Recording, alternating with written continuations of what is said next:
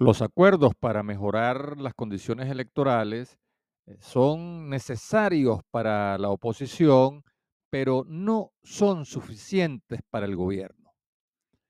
Si la derrota electoral se le convierte en una tragedia de persecuciones, juicios y condenas, el oficialismo se aferrará al poder y en Venezuela no habrá elecciones competitivas ni alternabilidad en el mando político.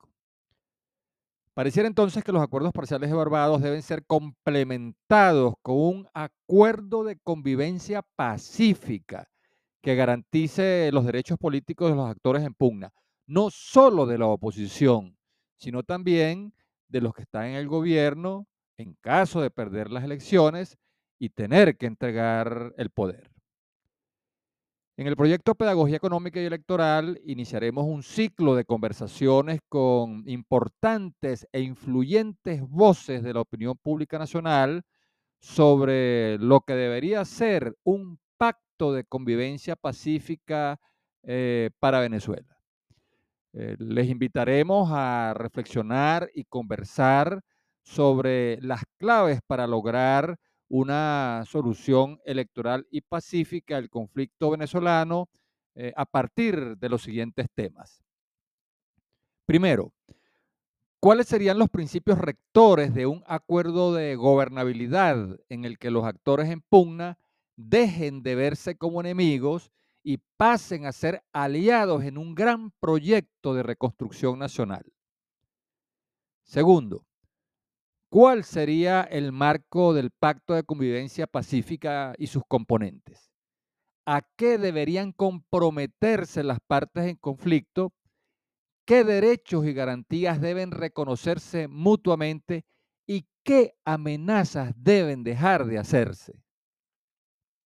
Tercero, ¿hasta dónde puede llegar la justicia transicional? ¿Qué violaciones de derechos y delitos cometidos por el gobierno, la oposición o los organismos del Estado pueden ser amnistiados y cuáles no?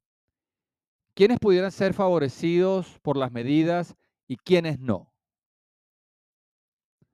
Cuarto, ¿cómo se designaría en ese pacto el alto mando de la Fuerza Armada Nacional Bolivariana, el ministro de la Defensa y el director de la Policía Nacional? Quinto, ¿Es viable y conveniente la conformación de un gobierno de coalición entre el gobierno y la oposición que contribuya a la gobernabilidad postelectoral? ¿Cuáles serían los criterios para conformar ese gobierno de coalición? Sexto, ¿cómo tratar las recompensas del Departamento de Justicia de Estados Unidos, las sanciones personales de la OFAC, eh, la investigación en la Corte Penal eh, Internacional e incluso los casos que se siguen en la justicia venezolana contra dirigentes de la oposición.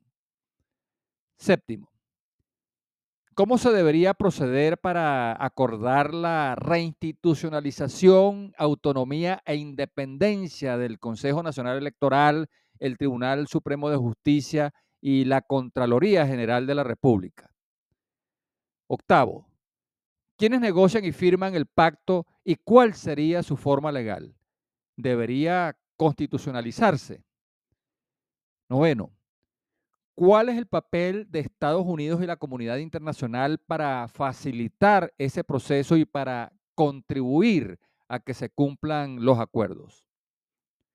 Y décimo, ¿cuáles serían los mecanismos para hacerle seguimiento y quiénes serían los garantes? ¿Qué otros aspectos claves no pueden faltar en un pacto de convivencia pacífica para Venezuela? En los comentarios te pediríamos, nos hiciera saber eh, cuáles eh, o a cuáles líderes políticos, económicos, eh, sociales, militares o de la iglesia te gustaría escuchar para conocer su posición sobre estos temas. Te invitamos a suscribirte al canal YouTube de Pedagogía Económica y Electoral y a activar las notificaciones para que recibas las conversaciones que iremos publicando.